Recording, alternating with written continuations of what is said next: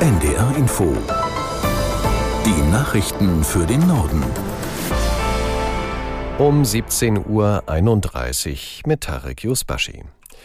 Jahrelang haben sie keinen gemeinsamen Nenner gefunden. Heute haben sich das EU-Parlament und die Mitgliedsländer der Europäischen Union auf eine Asylreform geeinigt. Der Kurs soll deutlich verschärft werden. Was das heißt, erklärt Katrin Spitt aus Brüssel. Also es sollen weniger Migranten nach Europa kommen und vor allem sollen weniger bleiben. Das ist der Kern. Und dafür ist gewissermaßen Dreh- und Angelpunkt des Pakts schnelle Asylverfahren und dabei auch eine deutlich härtere Gangart, das muss man so sagen. Und diese Verfahren, die sollen künftig direkt in geschlossenen Lagern an den EU-Außengrenzen stattfinden, wo die Menschen ankommen. Also zum Beispiel an der Küste Italiens, Griechenlands oder auch im Grenzbereich von Bulgarien oder Rumänien. Und da müssen dann alle Migranten rein in diese Lager mit geringen Chancen auf Asyl. Also Menschen, die aus Ländern kommen, deren Anerkennungsquote in der EU unter 20 Prozent liegt. Das sind zum Beispiel Tunesien, Marokko, Pakistan, Bangladesch, viele mehr. Und bei negativem Bescheid soll dann direkt von dort wieder abgeschoben werden.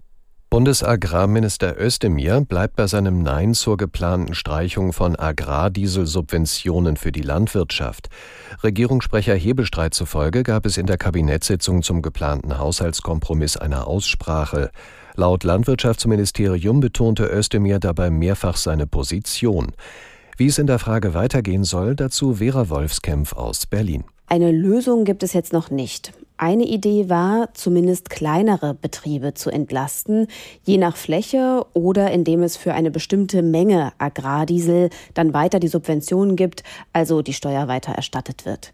Davon hat jedenfalls SPD-Fraktionsvize Wiese auch in der Bild gesprochen, allerdings dann auch gleich eingeschränkt. Wenn der Landwirtschaftsminister das Geld dafür ausgibt, muss er es natürlich anderswo einsparen. Und das ist jetzt die Aufgabe im Ministerium, zu schauen, ob sich die Mittel da hin und her schieben lassen. Die Bundespolizei soll bei ihrer Arbeit mehr Rechte bekommen. Das Kabinett der Ampelkoalition hat eine Reform des Bundespolizeigesetzes gebilligt. Die Entscheidung des Bundestags steht noch aus. Aus Berlin Oliver Neuroth. Bundespolizisten dürfen künftig Verdächtige über Handydaten orten und Gespräche abhören, wenn ein Richter vorher zustimmt. Außerdem sieht das Gesetz vor, dass die Bundespolizei Einsatzorte aus der Luft überwachen darf mit Kameradrohnen. Wer bei der Bundespolizei arbeiten will, soll künftig verschärfte Sicherheitsprüfungen durchlaufen müssen. So soll verhindert werden, dass Extremisten in die Behörde kommen. Die Bundespolizei ist in Deutschland vor allem für den Grenzschutz zuständig, aber sie ist auch auf Bahnhöfen und Flughäfen im Einsatz. Die Bundesregierung plant ein Online-Portal, das auf Gefahren durch drohende Naturkatastrophen hinweisen soll.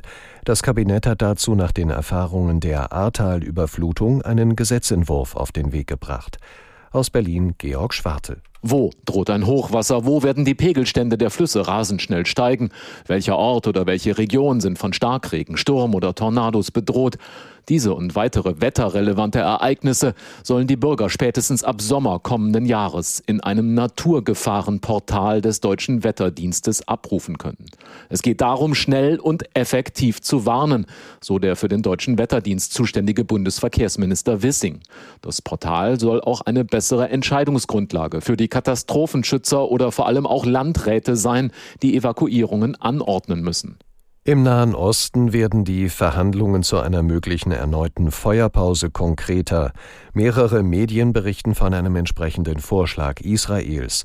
Demnach sollen für eine Woche die Waffen schweigen, damit etwa 40 Geiseln von der radikal-islamischen Hamas freigelassen werden. Die Hamas fordert aber wohl auch, dass weitere inhaftierte Mitglieder oder Anhänger aus israelischen Gefängnissen freikommen. Derweil gehen die Kämpfe im Gazastreifen mit unverminderter Härte weiter. Die humanitäre Lage für die palästinensische Zivilbevölkerung ist nach Angaben der Vereinten Nationen nach wie vor katastrophal. Die Finanzminister der Europäischen Union sind per Videoschalte zusammengekommen, um den Streit über die Reform der Schuldenregeln beizulegen. Deutschland und Frankreich hatten sich bereits im Vorfeld verständigt. Aus Brüssel Jakob Mayer. Jedenfalls zeigten sich die Finanzminister Christian Lindner und Bruno Le Maire gestern bei einem Treffen in Paris sehr zuversichtlich. Jetzt arbeiten alle 27 Ressortchefs und Chefinnen an einem Kompromiss, um den jahrelangen Streit über die Reform der EU-Schuldenregeln beizulegen. Berlin hatte auf klaren Richtwerten für den Abbau von Neu- und Gesamtverschuldung bestanden. Paris und Rom verlangten, dass dabei genügend Spielraum für nötige Investitionen bleibt, etwa in grüne Technologien oder Verteidigung. Eigentlich gilt in der EU eine Obergrenze beim Haushaltsdefizit von drei Prozent der jeweiligen Wirtschaftsleistung und 60 Prozent beim gesamten Schuldenstand. Gegen diese Vorgaben haben Länder in der Vergangenheit aber immer wieder verstoßen, ohne dass das nennenswerte Konsequenzen gehabt hätte. Strittig war bis zuletzt vor allem die Frage, wie schnell hochverschuldete Länder sich diesen Vorgaben wieder annähern müssen. Die Ermittlungen zu einer vermeintlichen Attacke auf AfD-Chef Krupalla in Ingolstadt sind eingestellt worden. Die dortige Staatsanwaltschaft teilte mit, es hätten sich keine Hinweise darauf ergeben, wie ein Einstich an Krupallas rechtem Oberarm entstanden sei. Konkrete Anhaltspunkte für eine Straftat gebe es nicht. Kruppala hatte im Oktober einen Wahlkampfauftritt in Ingolstadt wegen gesundheitlicher Beschwerden abgebrochen und behauptet, es sei ein Anschlag mit einer Spritze auf ihn verübt worden. Und das waren die Nachrichten.